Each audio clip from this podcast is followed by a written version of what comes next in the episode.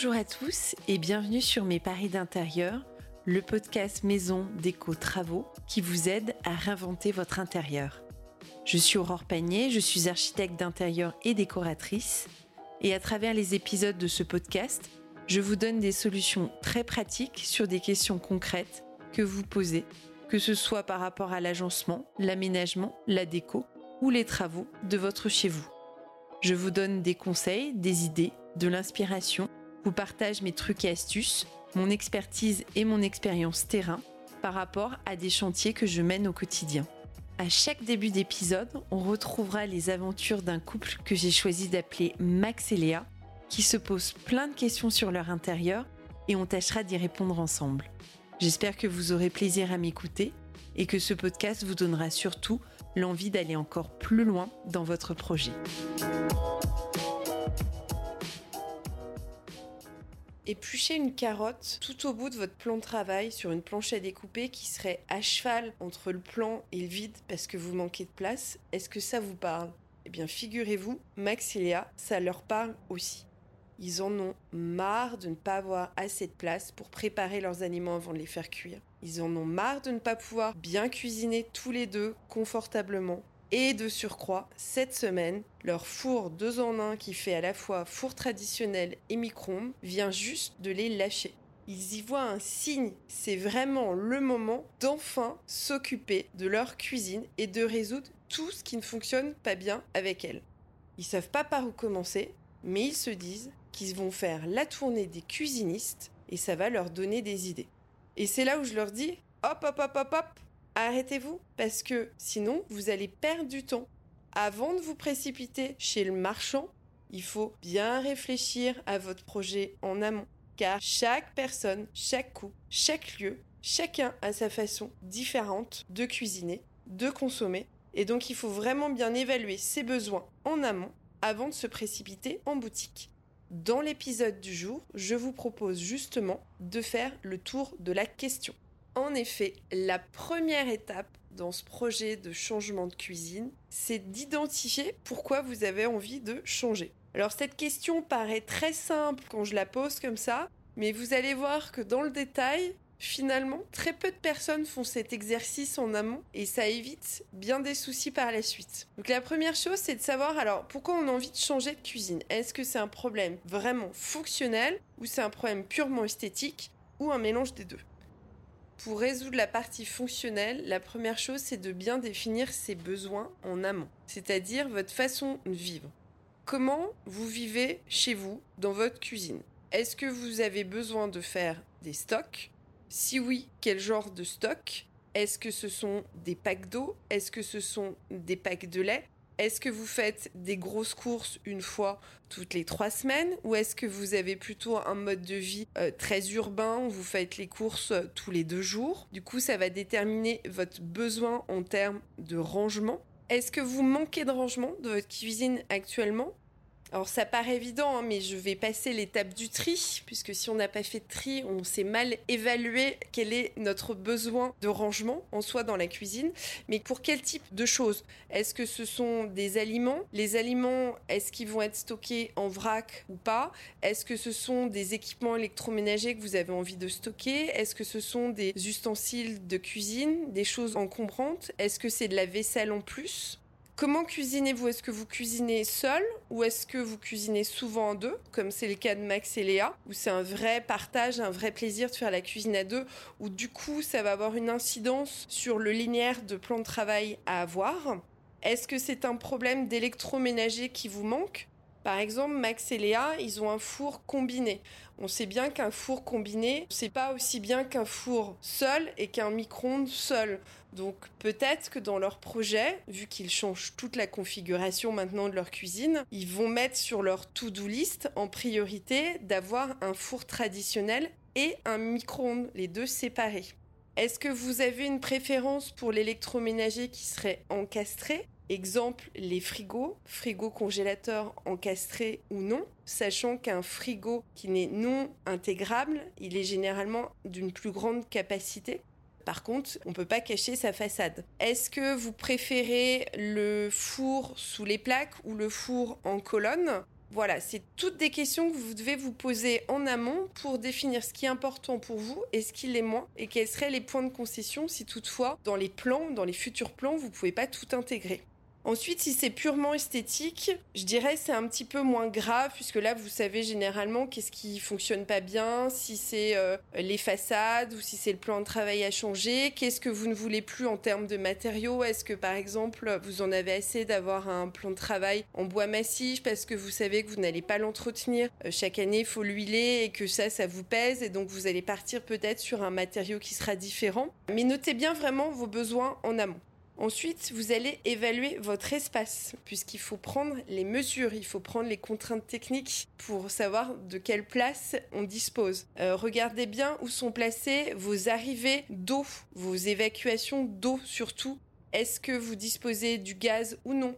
Est-ce que le gaz, c'est uniquement pour les plaques? Est-ce que peut-être ça serait pas bien de supprimer le gaz et donc du coup vous pourriez supprimer la chaudière dans votre cuisine qui vous prend pas mal de place et passer au tout électrique? Est-ce que vous avez des gaines techniques qui passent dans votre cuisine c'est-à-dire des gaines d'aération ou des gaines d'eau euh, usée? Est-ce que vous avez une porte, une fenêtre, une porte-fenêtre ou pas? Mesurez bien toutes les dimensions de votre pièce Mesurez bien l'encombrement de la porte d'entrée, mesurez bien également l'allège, c'est-à-dire la partie qui est située sous la fenêtre, entre le sol et la fenêtre. C'est très important dans la conception d'une cuisine, puisque ça va permettre de savoir si à un moment on a une hauteur suffisante pour placer un linéaire de cuisine. Savoir aussi si vous avez une évacuation pour la hotte. Ça va déterminer si vous opterez pour une hotte par évacuation, c'est-à-dire avec un tuyau qui fait sortir l'air à l'extérieur, ou non, c'est-à-dire une hotte qui va recycler l'air dans la pièce. Troisième étape, c'est d'avoir une fourchette budgétaire hein, par rapport au budget que vous avez à consacrer à votre cuisine. Deux parties, l'achat en soi de la cuisine, et les travaux inhérents à la refonte de toute cette cuisine puisque ça va vous aider à déterminer si vous allez opter pour une cuisine conçue et fabriquée par un cuisiniste ou alors une cuisine en kit de la grande distribution, type Ikea ou le Roi Merlin ou Castorama pour ne pas les citer. Ou alors, une troisième piste qui est assez à la mode en ce moment, c'est de partir sur une base de cuisine en kit qui vont être plus ou moins remodifiés et qu'on va un petit peu upgrader, modifier en achetant des façades, un plan de travail, l'électroménager ailleurs ce qui permettra d'avoir un petit peu plus de choix esthétiques, une cuisine beaucoup plus personnalisée et qui pourrait vous soulager votre budget versus une cuisine complètement conçue par un cuisiniste. Grosso modo, pour une petite cuisine parisienne, sur les 4 mètres carrés environ, à moins de 7000, 8000 euros pour l'achat de la cuisine. Clairement, il faut passer par une cuisine en kit parce que niveau budget, vous ne vous en sortirez pas chez un cuisiniste. Après, il y a des cuisinistes qui sont plutôt entrée de gamme, moyenne gamme ou haut de gamme, ce qui va évidemment avoir un impact sur la facture finale.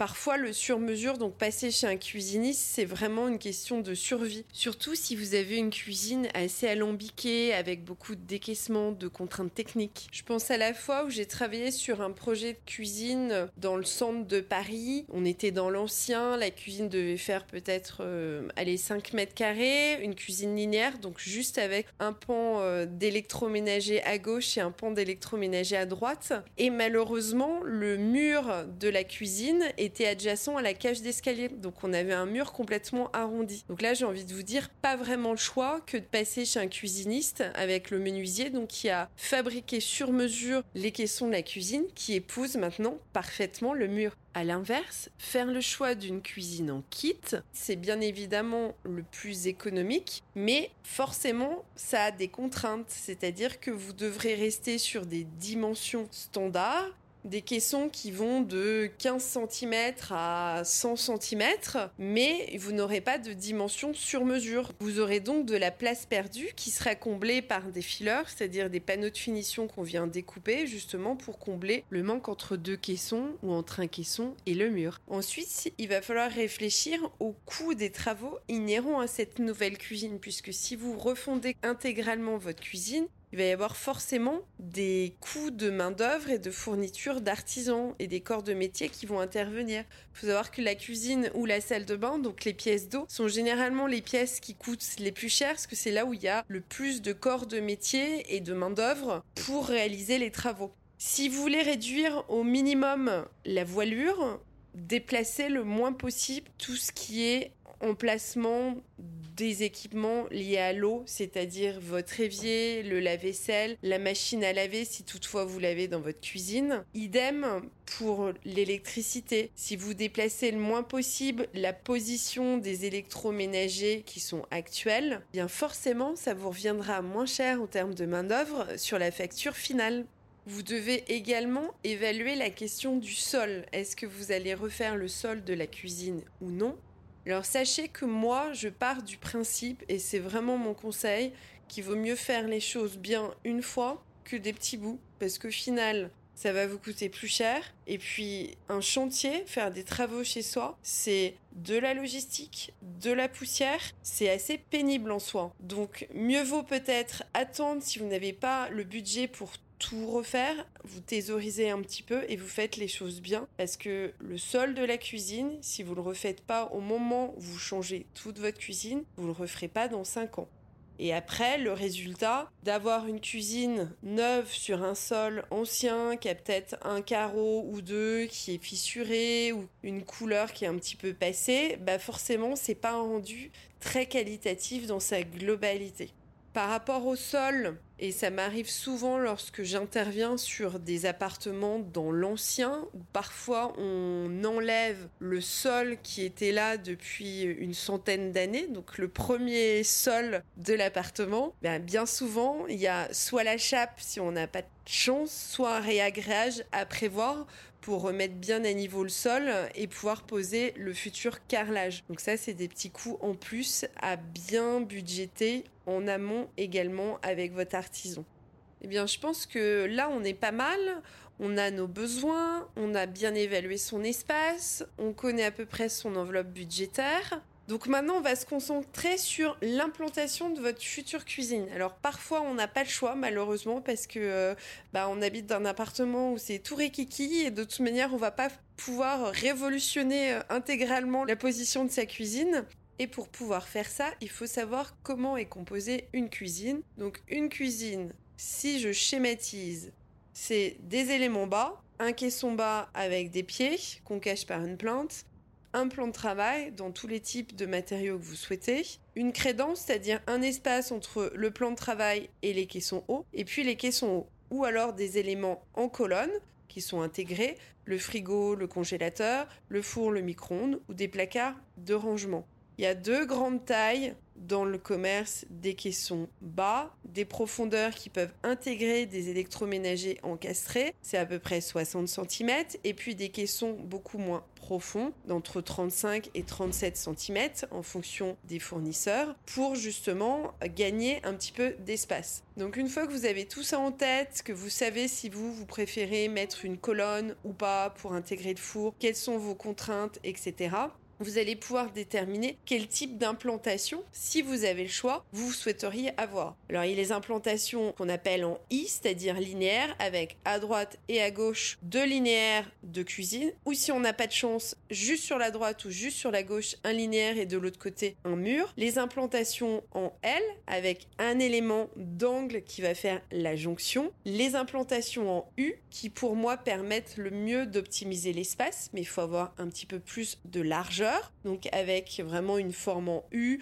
où au fond on a généralement une fenêtre, et puis dans les grands espaces, mais pas forcément, je vais faire un petit aparté, vous avez ce qu'on appelle les cuisines en îlot. C'est-à-dire qu'en plus du linéaire de cuisine qui est apposé à un mur, vous avez des caissons qui sont situés au milieu de votre pièce et qui font également partie de la cuisine.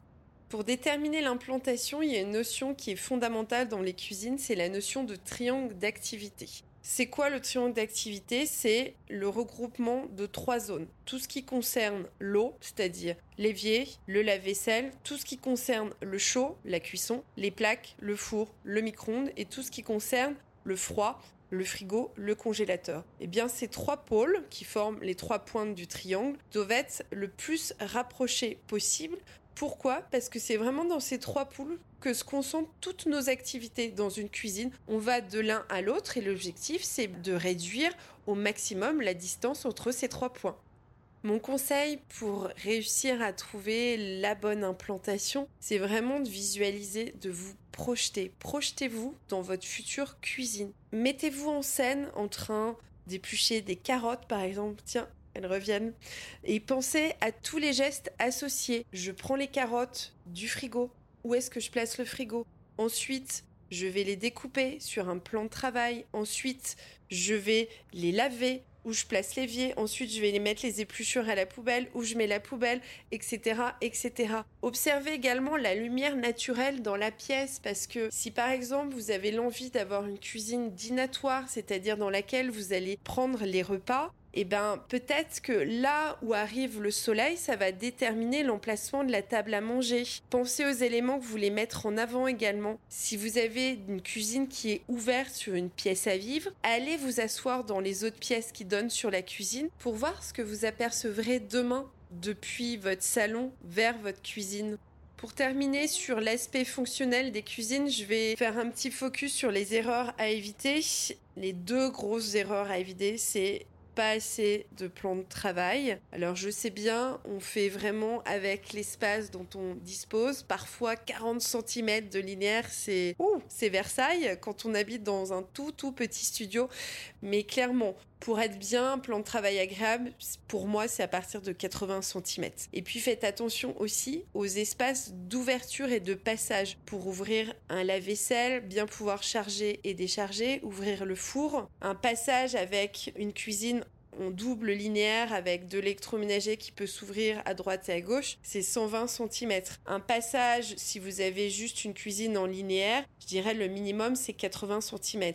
Non, des petites astuces en vrac que vous pouvez ou pas appliquer. Si vous êtes droitier, le lave-vaisselle, par exemple, bah, c'est beaucoup plus pratique de l'avoir à droite de votre évier parce que vous rincez une assiette, ensuite vous le placez dans le lave-vaisselle. Et la poubelle doit être placée à côté du lave-vaisselle. Pensez bien également où vous souhaitez positionner le frigo et réfléchissez au sens d'ouverture du frigo. Sachez qu'un frigo encastré, vous pouvez faire positionner la charnière à droite ou à gauche dans la plupart des équipements.